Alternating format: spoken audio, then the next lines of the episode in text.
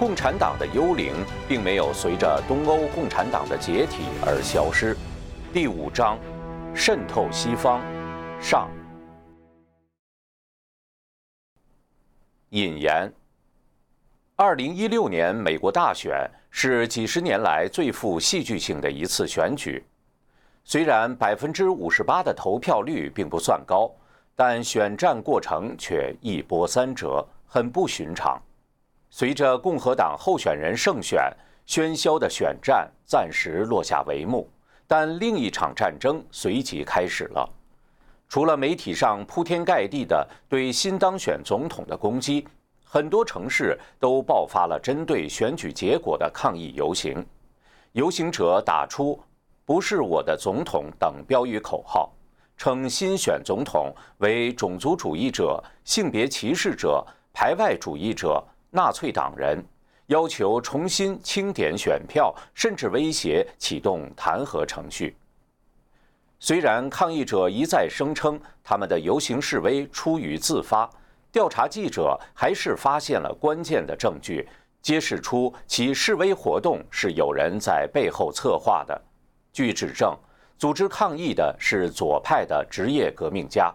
这些团体和朝鲜、伊朗、委内瑞拉、古巴等社会主义国家或者集权国家有千丝万缕的联系。其中最主要的两个团体——工人世界党和自由之路社会主义组织，分别是斯大林主义和毛泽东主义的共产主义组织。根据这一系列调查的结果，新西兰政论家翠佛劳敦制作了纪录片《陷于重围》。二零一七美国内战，劳敦并非危言耸听，也不是出于冲动说上面一番话的。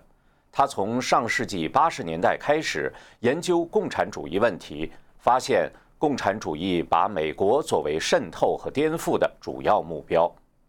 由于形形色色的共产主义者掌握了美国的教育、媒体，渗透进政界和企业界。过去几十年，美国社会在意识形态上不断向左，即共产集权方向迁移。就在世人为自由世界击败共产阵营欢呼的时候，共产主义却悄然控制了西方主要国家的政治、经济、文化、教育、媒体，加紧准备着最后的致命一击。美国作为自由世界的灯塔，肩负着世界警察的天赋使命。在两次世界大战中，美国的参与最后扭转了战争的局面。在长达近半个世纪的冷战当中，美国抵制住了另一个超级大国的核武威胁，最终不负众望，成功瓦解了苏联和东欧社会主义阵营。二百多年前。富于远见的美国建国之父们，在研究了西方主要的信仰体系和哲学理念，经过审慎的思考和讨论之后，撰写了不朽的政治学经典《独立宣言》和《美国宪法》。这两个基础性文件把天赋人权作为不证自明的真理，确立了宗教自由和言论自由原则，并且奠定了分权制衡的共和制度。这两个文件和众多睿智的政治家、虔敬信神的美国人民一道，保证了美国社会的和平、稳定和繁荣达两百年之久。共产邪灵当然不会安心于整个西半球超出其掌控之外，他要在东西方同时布局。为了毁灭人类，邪灵操纵其在人间的代表，先是勾画了一个大同社会的美好愿景。然后选择不同的人间代理，以不同的方式散布歪理邪说，极其狡诈地实施毁灭人类的计划。如果说在苏联、中国等国家，共产邪灵采用的是夺权、杀戮等方式，破坏传统文化，败坏人的道德，最后达到毁灭人类的目的，那么在西方所谓的自由世界。共产邪灵采用的则是渗透的方式，用千变万化的欺骗手段变异其宗教文化，控制其政治经济社会组织，最终也达到败坏人、毁灭人的目的。由于在西方国家共产党暂时没有取得政权，共产邪灵的代理人不得不戴上各种各样的面具，渗透进各种各样的组织和机构当中。在推进共产主义的过程中，至少有四股力量以不同方式发挥了作用。第一，苏联的颠覆和渗透。苏俄成立之初即成立共产国际，史称第三国际，作为向全世界输出革命的工具。上世纪八十年代，中共改革开放以后，与西方开始了更多的政治、经济和文化交往。也开始用不同方式对西方进行渗透。第二，各国共产党听命于苏联共产党和第三国际，积极筹划颠覆活动。第三。西方很多国家的政府在经济危机和社会动荡时期病急乱投医，采纳了各种变形的社会主义政策，使西方社会中过去几十年中呈现不断向左转的态势。第四，各个国家都有共产党的同路人、同情者，大量被共产党利用的有用的傻瓜，成为共产邪灵得心应手的工具。他们和共产党一起成为西方国家内部的第五纵队，客观上起到了破坏传统文化、败坏社会道德、支援共产政权、颠覆本国合法政府的作用。本章将从不同角度勾画出共产主义渗透西方的过程和手法。由于图景纷繁复杂，这里难免挂一漏万。但掌握了基本的线索，相信读者能够举一反三，认清戴着各种假面具的共产邪灵的魔爪。由于篇幅所限，我们主要使用了美国的例子，但读者应该清楚，魔鬼的诡计绝不仅仅局限在美国一国，在其他国家其手法也是高度相似的。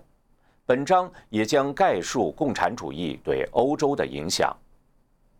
一。暴力共产主义和非暴力共产主义，很多人心目中的共产党都是和暴力分不开的。这一点事出有因，共产党从不讳言暴力。事实上，在《共产党宣言》中，马克思和恩格斯就叫嚣：共产党人不屑于隐瞒自己的观点和意图。他们公开宣布。他们的目的只有用暴力推翻全部现存的社会制度才能达到。宣言出笼之后一百多年的时间，尤其是因为俄国和中国的共产革命都以暴力为主要手段，客观上使世人忽视了共产主义的另一种表现形式，即非暴力的共产主义。暴力革命派的马克思主义以列宁为代表。列宁从两个方面发展了马克思主义。按照马克思的设想，共产主义革命首先在发达的资本主义国家爆发，但列宁认为在落后的俄国一样可以建成社会主义。列宁的另外一个贡献是其建党学说。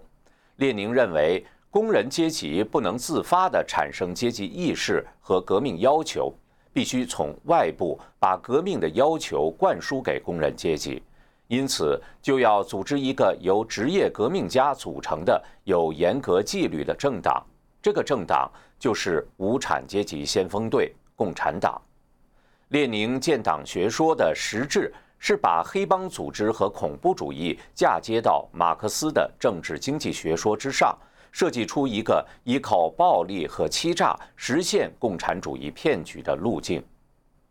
就在马克思死去的第二年，1884年，英国诞生了一个以渐进方式实现社会主义的团体——废边社。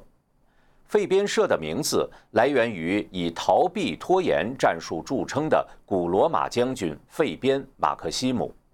废边社的标志是一只披着羊皮的狼。在费边短评的第一期刊头上，登载了这样一句社名：“要像费边与汉尼拔作战那样，尽管许多人指责他拖延时日，他还是极其耐心地在等待时机。一旦时机来到，就得像费边那样全力出击，否则就白等了一场，徒劳无功。”费边社宣扬和平常入社会主义。因此发明了到处钻洞的渗透策略。废编社不仅不限制自己成员的活动，而且鼓励他们去做内阁大臣、高级行政官员、大工业家、大学校长、主教等重要人物的随从，或直接加入其他同意接受他们的团体，以便通过这些途径把其思想灌输给关键的决策人物。废编社主席西德尼·韦伯写道：“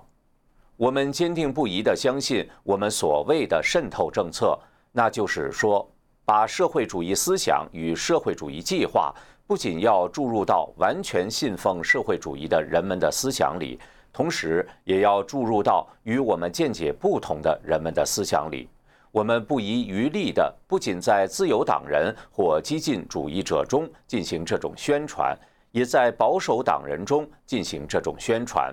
不仅在工会运动者和合作主义者中进行宣传，也在雇主们及金融家们中进行宣传。只要有机会，我们就把符合于我们的方向的观念和计划向他们进攻。废编社成员中有很多青年知识分子，他们四处演讲、出版书籍、杂志、小册子，在社会上影响很大。二十世纪之后，废编社成员开始参加政党活动。废编社四巨头之一的韦伯成了刚刚成立的工党的全国执行委员会中的废编派代表。他为工党起草党章、拟定党纲草案、指导各项政策，努力使废编社会主义成为该党的指导思想。废编社在美国影响也很大，有不止一个废编主义团体。废边思想在著名大学的文科院系中影响也很大，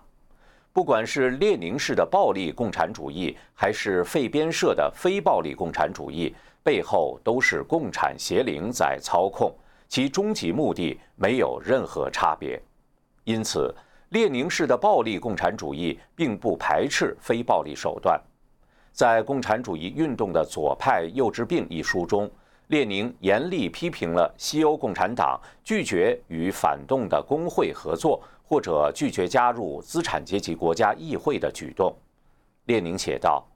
政治家的艺术以及共产党人对自己任务的正确理解，就在于正确判断在什么条件下，在什么时机，无产阶级先锋队可以成功的取得政权。”可以在取得政权过程中和取得政权以后，得到工人阶级和非无产阶级劳动群众十分广大阶层的充分支持，以及在取得政权以后，能够通过教育、训练和争取愈来愈多的劳动群众来支持、巩固和扩大自己的统治。他一再强调。共产党必须隐瞒自己的真实意图，为了夺取政权，可以做出任何许诺和妥协。换句话说，为了目的可以不择手段。在俄国布尔什维克党和中国共产党夺权过程中，他们的确是把暴力和欺骗的两手发挥得淋漓尽致。较少引起人注意的是。那些非暴力共产主义流派其实也不排斥暴力。英国废编社代表人物之一、剧作家肖伯纳曾经写道：“我已经清楚地阐明，没有收入的平均就没有社会主义。在社会主义制度下，贫穷是被禁止的。不管你愿意不愿意，你都会被强制的喂饱、穿暖、居住、接受教育、安排工作。”如果发现你的操行和勤奋够不上这样的待遇，你可能会被温柔地杀死。善于伪装的废边社选择了善于辞令的萧伯纳，把非暴力社会主义的真实目的包装得温情脉脉，只是在最后才露出凶残的面目。在西方国家共产主义运动高涨时期。共产党分子和其各种前台组织被煽动蛊惑的青年，为了压制不同言论，造成一种人人自危的恐怖气氛，不惜采用暴力手段，打、砸、抢、烧、暗杀、爆炸，其行为模式和共产党如出一辙。二，共产国际谍报战、谣言战。共产主义认为，国家是阶级压迫的工具，是阶级社会的产物。共产主义社会消灭了阶级，自然也就不再需要国家。因此，工人阶级没有祖国。在《共产党宣言》的最后，马克思和恩格斯呼吁全世界无产者联合起来。列宁领导的布尔什维克党在俄国建成世界上第一个社会主义国家之后，迅速成立共产国际，其使命就是输出革命，在世界范围内发动社会主义革命，推翻各个国家的合法政权，建立全世界的无产阶级专政。一九二一年成立的中国共产党就隶属于第三国际的远东支部。事实上，不仅仅是中国共产党，世界上大多数国家的共产党全都听命于共产国际，接受其资助和培训。苏联共产党也以其庞大帝国为后盾，在世界各国招募激进分子，把他们培养成职业革命家，在各自的国家进行颠覆活动。一九一九年成立的美国共产党就是这样一个听命于共产国际和苏共的共产党组织。在近一百年的历史当中，虽然美国共产党从来没有变成一个拥有众多党员的大党，但在美国仍然发挥了相当大的影响力。他们采用灵活多变的手法，与美国社会的激进团体和激进分子勾结，渗透进工人运动、学生运动。教会甚至美国政府，美国反共运动先驱弗莱德·施瓦茨博士一针见血地指出，尝试从共产党的人数来判断其影响力，就像通过比较孔洞面积与完好面积来确定船体是否安全。一个漏洞就足以使整条船沉没。共产主义理论就是有纪律的少数人控制和指挥其他人的理论。一个处于敏感位置的人可以控制和操纵数千人。二战期间的美国政府内部有很多苏联间谍，早已不是秘密。但由于1954年约瑟夫·麦卡锡参议员的反共努力被打压，左派媒体、政界、学术界合力掩盖，相关证据一直没有进入大众的视野。上世纪90年代中。美国政府公布了四十年代二战结束之前美国情报部门破解的绝密电码维诺纳文件。密电码显示，在美国政府内部至少有三百多名为苏联工作的间谍。至于他们手下还有多少人，则不得而知。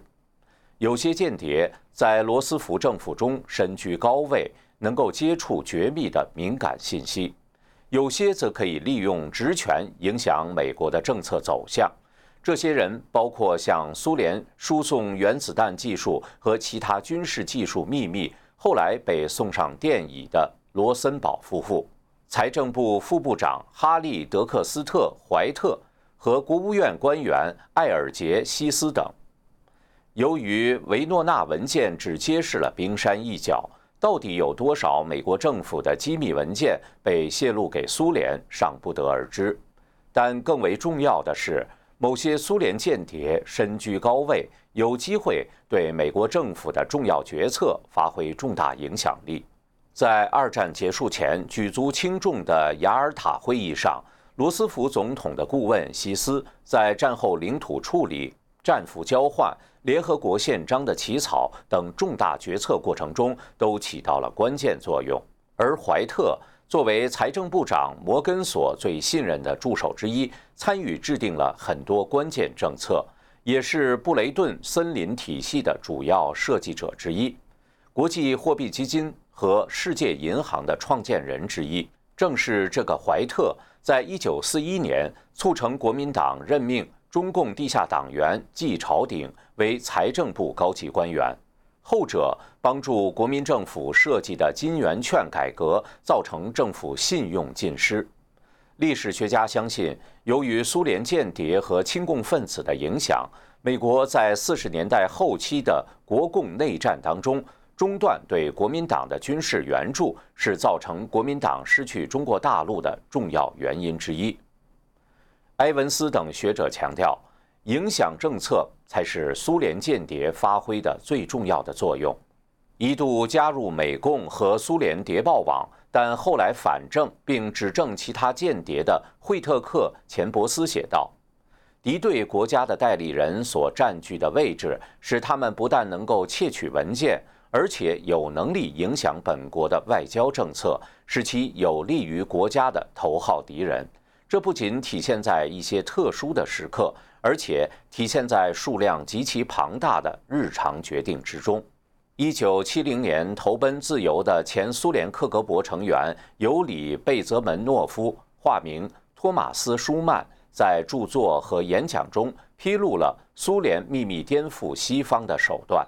贝泽门诺夫指出，很多西方人受詹姆士·邦德一类的间谍电影影响，认为苏联颠覆的手段也是通过间谍窃取情报、炸毁桥梁等，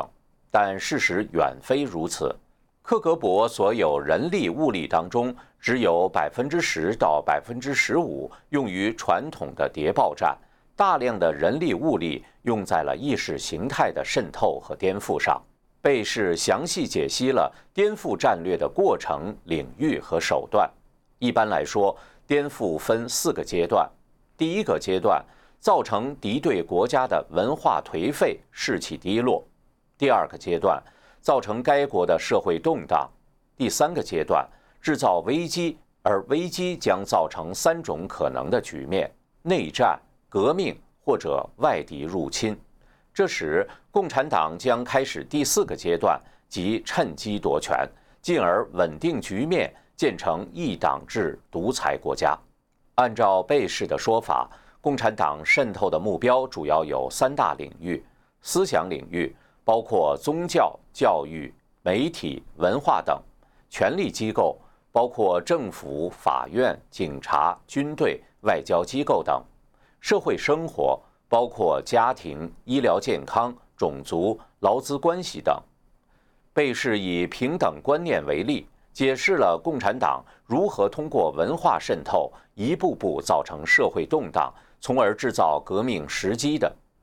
谍报人员通过各种方式宣传绝对平均主义，让人们对自己的政治经济境遇不满，不满加剧后影响生产力，进而影响劳资关系，造成罢工潮、经济衰退等。于是社会不稳，越来越多的人激进化，展开权力斗争，全面危机爆发后，革命或者外国入侵的机会就成熟了。一九七八年出逃西方的前罗马尼亚最高安全官员波切巴，更加全面地揭露了前苏联东欧共产党国家对西方发动大规模心理战、谣言战的策略。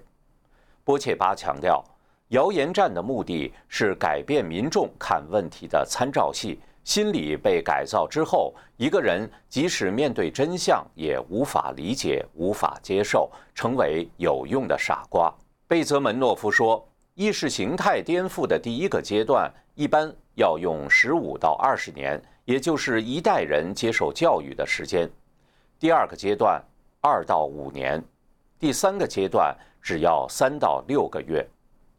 一九八四年，他发表演讲的时候说：“第一个阶段已经完成，其效果之好，远远超出了苏联当局的想象。”根据很多前苏联间谍情报官员的自述和对冷战后解密档案的研究，前苏联的渗透是西方二十世纪六十年代反文化运动背后重要的推动力量。参议员约瑟夫·麦卡锡一九五零年开始揭露共产党对美国政府和社会的渗透，但一九五四年被参议院投票谴责。美国政府内部清理共产主义的努力半途而废，是美国加速走上下坡路的关键。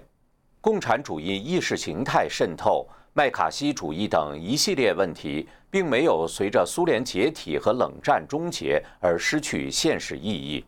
麦卡锡多年来被左派政客和媒体妖魔化。麦卡锡主义成为政治迫害的代名词，显示出左派已经牢牢地掌握了意识形态领导权。一位美国保守派政治评论家在回顾了麦卡锡等反共英雄在美国被压制、被丑化的历史后说：“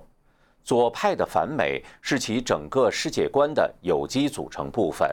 自由主义者为通奸者、色情业者、鼓吹堕胎权者、罪犯和共产主义者争取权利。他们本能地支持无政府状态，反对文明。自由主义者的立场。”不可避免的就是背叛。三，从罗斯福新政到进步主义。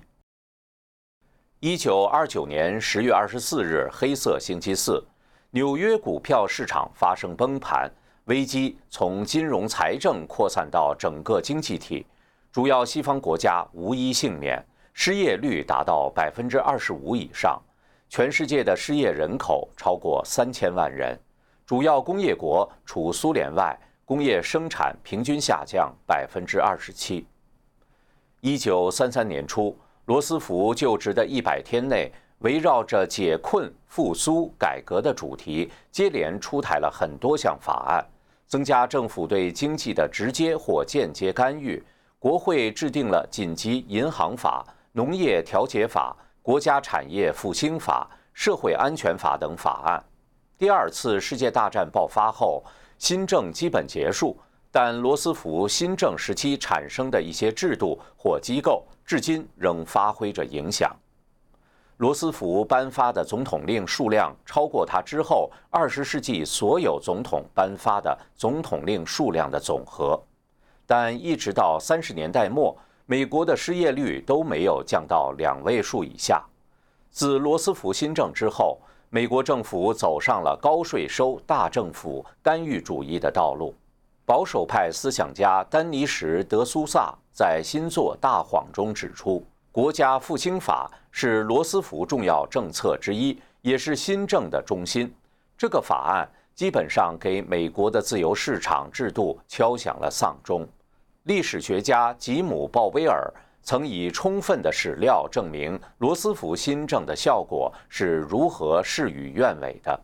新政受到了共产主义的影响，社会保障法使失业率增高，高税收破坏了健康的企业经营模式，劳工法造成失业等等。诺贝尔经济学奖得主米尔顿·弗里德曼称赞这本著作说。鲍威尔确凿无疑地证明了新政影响了经济从萧条中复苏，延长并加重了失业，为更具侵略性也更昂贵的政府准备了条件。一九六三年，肯尼迪总统遇刺后上台的林登·约翰逊总统发起了向贫困宣战和伟大社会运动，在极短时间内，约翰逊就发布了一系列总统令。出台一系列法律，建立新的政府机构，扩大福利计划，提高税收，急剧扩大了政府的职权。有趣的是，约翰逊总统的施政措施和1966年出版的《美国共产党新纲领》几乎如出一辙。美共书记霍尔如此解释这个纲领：共产党对伟大社会的态度可以用一个老话概括。睡在同一张床上的人可以有不同的梦想。我们共产党人支持伟大社会的每一项举措，因为我们的梦想是社会主义。霍尔所谓“同一张床”指的是伟大社会政策。虽然同样支持伟大社会的举措，约翰逊政府的初衷是在民主制度下改良，而美共是为了把美国一步步引入社会主义。伟大社会和向贫困宣战这两项运动最严重的后果有三：加重了公民对福利的依赖，越来越多青壮年拒绝工作，福利政策加速了家庭的解体。由于福利政策照顾单亲家庭，实际后果是鼓励了离婚和婚前婚外生子。据统计。一九四零年，非婚生子的比例在所有新生儿中为百分之三点八，这个数字到一九六五年时是百分之七点七。伟大社会改革之后的二十五年，一九九零年，这个数字骤升至百分之二十八。2012年升至百分之四十。家庭的解体带来一系列的社会后果，比如政府财政的巨大负担、犯罪率飙升、家庭教育的式微、一家几代人无法摆脱贫困、不劳而获的思想变得根深蒂固，从而形成自愿失业大军等等。苏格兰历史学家亚历山大·弗雷泽·泰特勒爵士说过。民主制无法成为一种行之久远的政治制度，总有一天，公众会发现他们可以通过投票选出让自己从国库中得到实惠的候选人，那时民主制就终结了。大多数选民会永远投票给许诺从公共财政里给予他们最多好处的候选人，这就造成了民主制因为松弛的财政政策而崩溃。最终被专制所取代，由俭入奢易，由奢入俭难。民众形成对福利的依赖之后，政府要想减少福利数量和种类，可以说比登天还难。福利国家成为西方国家政治上的痼疾，使众多政治家和学者一筹莫展。上世纪七十年代之后。极左派放弃了令美国民众警惕的革命话语，代之以更具有中性色彩的自由主义和进步主义。在共产党国家生活过的读者对后者一定不陌生。进步一直被共产党当作共产主义的隐语使用，比如“进步运动”指的是共产主义运动，“进步知识分子”指的是亲共分子。或者干脆就是地下党员，自由主义也好，进步主义也罢，其实质并无不同，其内涵都是高税收、高福利、大政府、反宗教、反道德、反传统、社会公正、政治正确、高扬女权、同性恋和性变态者的权利等等，都是社会主义、共产主义的代名词而已。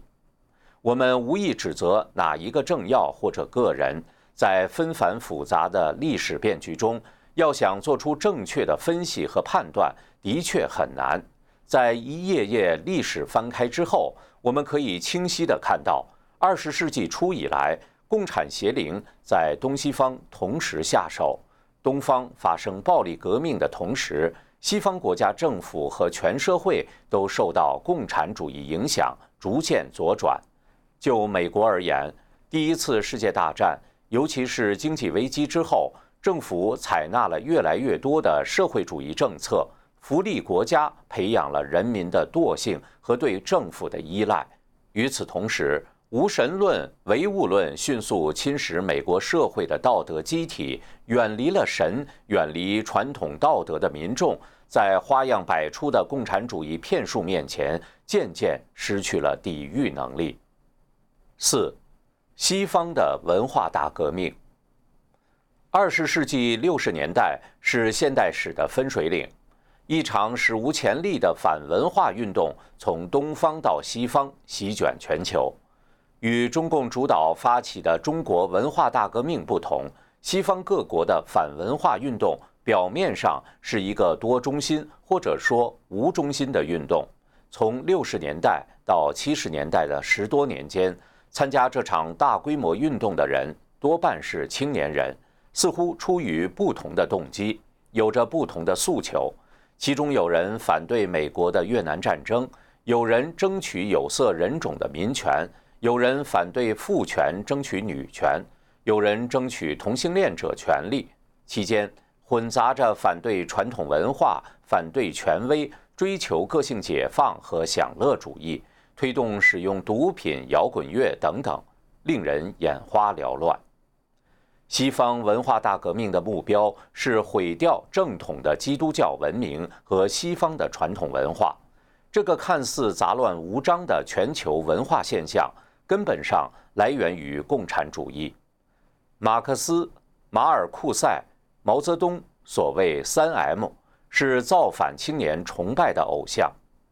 马尔库塞。是法兰克福学派的重要成员。法兰克福学派是一个以德国法兰克福大学社会研究所为核心的马克思主义流派，一九二三年，该研究所成立之初就曾经考虑过马克思主义研究所的名字，为了遮人耳目，遂命名为中性的社会研究所。法兰克福学派创始人之一、匈牙利马克思主义者格奥尔格·卢卡奇有一句名言：“谁能把我们从西方文明中拯救出来？”马尔库塞对这一句话做了如下发挥。西方针对每一个他所接触的文明和文化，都犯下了种族灭绝的罪行。美国和西方文明是世界上最大的种族主义、性别歧视、排外主义、反犹主义、法西斯主义和自恋的集合地。美国社会是压迫人的、邪恶的，不值得为其效忠。显而易见，法兰克福学派以西方的传统文化为其主要敌人。寓意通过毁灭文化，最终夺取意识形态领导权和政治领导权。一九三五年，法兰克福学派迁到美国，挂靠在纽约的哥伦比亚大学之下。法兰克福学派和美国本土的左派知识分子一道，传播马克思主义及其变体，腐蚀了其后几代美国青少年。马尔库塞的理论吸收了马克思主义和弗洛伊德的泛性论思想，主张解放文明对性的压抑，是性解放潮流的主要推手之一。马尔库塞认为，要想获得自由和解放，必须废除资本主义社会对人的本能的过度压抑，为此必须反对一切传统的宗教和道德秩序和权威。把社会变成一个可以无度享乐且不需工作的乌托邦。马尔库塞的代表作品《爱欲与文明》在法兰克福学派的庞大著作群中占据着重要的地位。原因有二：第一，在这本书里，马尔库塞完成了对马克思和弗洛伊德思想的结合，把马克思的政治经济批判变成了新马克思主义的文化心理批判。第二，这本书成为法兰克福学派与青年读者之间的桥梁，把反抗哲学直接转化为上世纪六十年代的反抗运动。马尔库塞说，反文化运动可以称之为一场文化革命，因为抗议针对的是整个文化体制，包括现存社会的道德。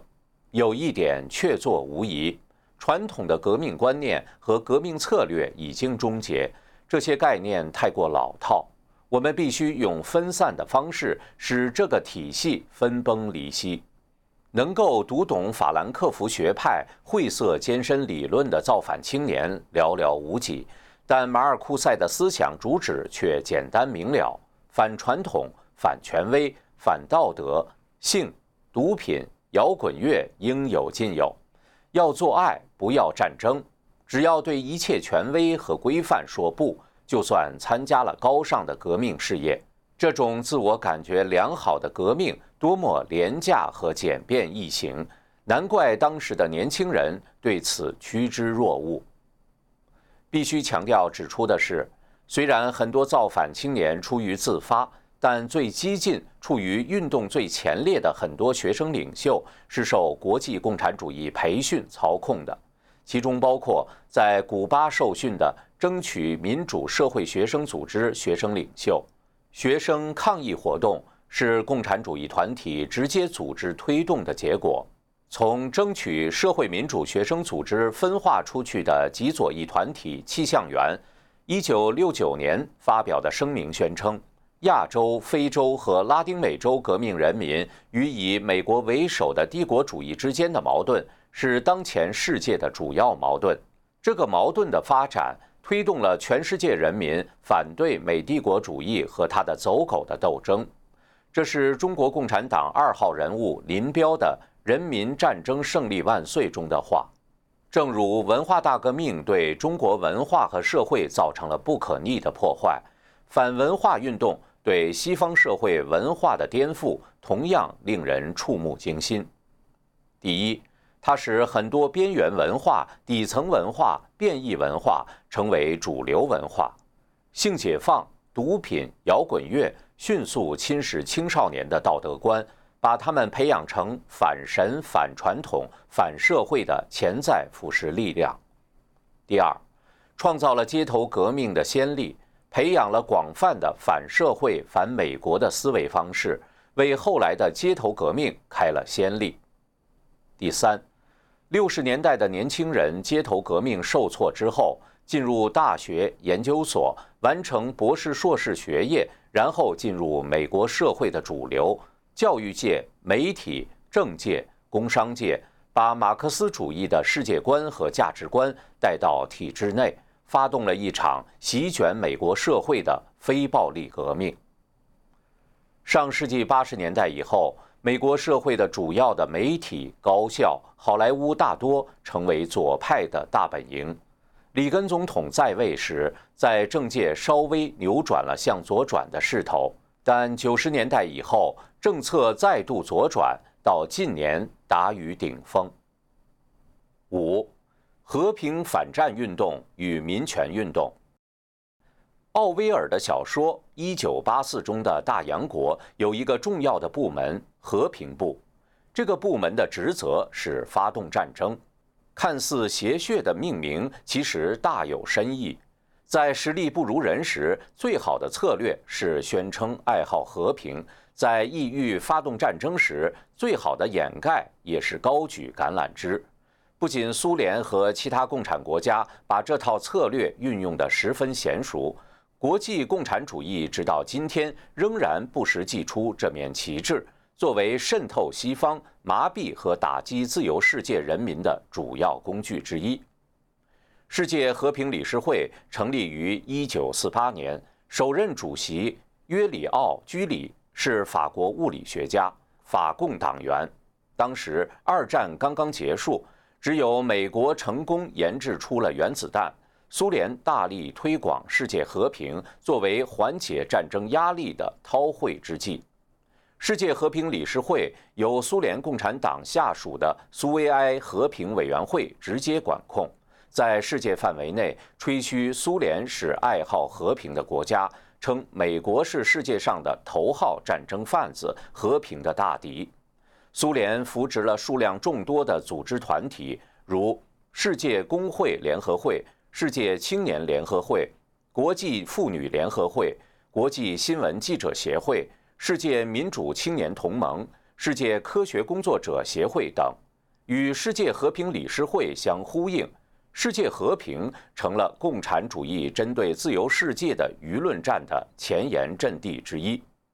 世界和平理事会其实是共产国际的外围组织。一九六一年，苏共总书记赫鲁晓夫在报告中说：“每天都应该有更多人被卷入要求和平的斗争当中。和平的旗帜使我们把群众团结在我们周围。”高举这面旗帜，我们会取得更大的胜利。美工书记霍尔立刻响应，有必要扩大要求和平的斗争，使它升级，涉及更多人，使它成为每个社区、每个人民团体、每个工会、每个教会、每个家庭、每条街道、每个群众集会地的热点问题。冷战时期，和平反战运动出现过三次高潮。第一次出现在二十世纪五十年代初，第二次反战运动高潮出现在六十七十年代越战期间。根据投奔自由的前苏联格鲁乌 （GRU） 苏联总参谋部情报总局的简称，最高阶官员斯坦尼斯拉夫·鲁涅夫的证词。越南战争中，苏联在西方国家的反战宣传上投入的金钱是对北越的军事和经济支援的两倍。他说，格鲁乌和克格勃资助了几乎所有美国和其他国家的反战运动和反战团体。在反越战运动中曾经很活跃的前马克思主义者罗纳德·拉多什承认。反战运动的真实意图从来就不是结束战争，而是利用反战情绪在美国国内制造一个新的革命的社会主义运动。第三次反战运动高潮出现在八十年代初，美国在西欧部署中程核武器时，欧洲的和平反核武运动虽然要求苏联和美国同时限制核武器，但苏联从来没有信守过任何国际条约。美国参议院司法委员会一九五五年进行了一项研究，发现，在成立后的三十八年当中，苏联与全世界各个国家签订了近千项双边或多边条约，而它几乎违背了所有条约中的承诺。研究报告的作者表示，人类文明史上的大国如此缺乏诚信，苏联恐怕属于首例。因此，反核武运动针对的其实只是美国。翠佛劳敦指出，二十世纪八十年代新西兰的反核武器运动就是苏联通过培训特工里应外合实现的。结果是，新西兰退出澳大利亚、新西兰、美国军事同盟，把人口只有不到四百万的新西兰直接暴露在共产主义的威胁之下。九一一事件之后，美国又爆发了大规模的反战游行和抗议。积极推动这些抗议的，同样是与共产主义组织密切相关的组织。在很多历史书上得到正面评价的美国民权运动背后，也有共产主义的床床鬼影。美国思想家 G. 爱德华·格里芬在比较了中国、古巴、阿尔及利亚的共产主义革命以后，发现美国的民权运动具有与以上革命相同的模式。第一个阶段把民众分成敌对的不同的人群；第二个阶段建立统一战线，制造一种运动受到普遍支持的假象；第三个阶段打击反对派；第四个阶段。煽动暴力，第五个阶段上演一场革命，实际是发动政变，伺机夺权。从二十世纪二十年代末开始，共产主义的美国工人党就发现了黑人革命的巨大潜力，他们号召在黑人聚居的南方成立苏维埃黑人共和国。一九三四年出版的一本共产主义宣传手册。苏维埃美国的黑人主张把南方黑人的种族革命和无产阶级革命结合起来。美国六十年代的民权运动受到苏共和中共的支持，一度参加美共并到莫斯科接受培训的黑人伦纳德·佩特森退出美共后，举证黑人的暴动骚乱受到了苏共的大力支持。他本人就曾和美共总书记霍尔一起到莫斯科接受培训。美国黑人民权运动高涨，也是在中共输出革命的大背景下发生的。一九五七年以后，中共的外交思想渐趋激进。一九六五年的时候，公然打出世界革命的旗号，号召广大农村亚非拉包围世界城市，西欧北美的道路。黑人民权运动中最具暴力色彩的组织，如革命行动运动、毛主义的黑豹党，都受到中共支持或直接影响。革命行动运动主张暴力革命，被主流社会看成是危险的极端主义组织。一九六九年后解体，黑豹党从形式到内容全是学习中共，提出的口号是“枪杆子里出政权”。所有权力归人民。毛主席语录是必读书。像中共一样，黑豹党主张暴力革命。其领导人克里夫在一九六八年预测说：“大屠杀即将到来，黑人解放的暴力阶段来临了。它将广泛传播，在射击与鲜血中，美国将被染红，死尸将散堆在大街上。”其他人也鼓吹暴力、游击战，甚至恐怖主义。